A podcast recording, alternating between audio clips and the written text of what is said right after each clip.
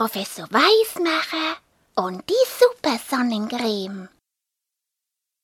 Professor Weismacher stand im Labor und nickte zufrieden. Hm, so Hundling, jetzt ist die Supersonnencreme fertig. Die brauchen die Kinder, damit ihre Haut in der Sonne gesund bleibt. Jawohl. Es war nämlich so, dass die Kinder ganz genau wussten, viel Sonne ihrer Haut schadete.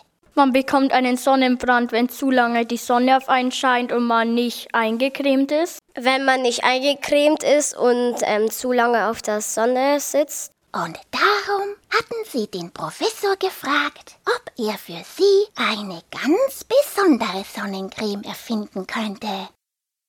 Der Professor hatte sich gleich an die Arbeit gemacht. Und jetzt war die besondere Sonnencreme fertig. Sein Assistent Hundling bellte.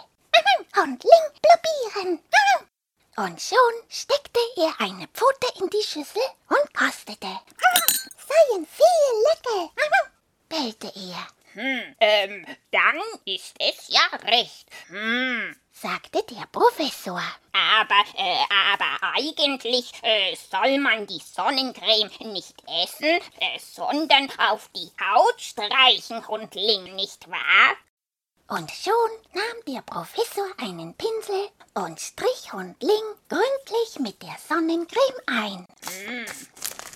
So, Hundling, und jetzt, jetzt gehst du einmal in die Sonne damit hinaus und probierst, ob die Sonnencreme auch gut funktioniert. Jawohl, hinaus mit dir. Hundling nickte und flitzte davon. Die Straße hinunter und gleich in das nächstbeste Schwimmbad. Wenigstens wollte er das. Aber auf einmal fing er zu frieren an. Fror ganz fürchterlich. Da war an Baden überhaupt nicht mehr zu denken. Zitternd stand er am Eingang zum Schwimmbad und sah auf das Thermometer. Es zeigte 30 Grad im Schatten. Aber Hundling fror so sehr, dass sogar seine Zähne klapperten. Die Kinder sahen ihn ganz seltsam an. Flitzte er zurück ins Labor. Der Professor schüttelte den Kopf.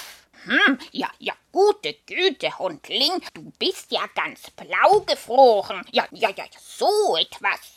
Schnell schaltete er den Blitzkocher an und machte schnell einen heißen Tee für Hundling. Der nahm die Tasse mit zitternden Pfoten. Und ob man es nun glauben will oder nicht, auf der Stelle fror der heiße Tee in der Tasse zu Eis.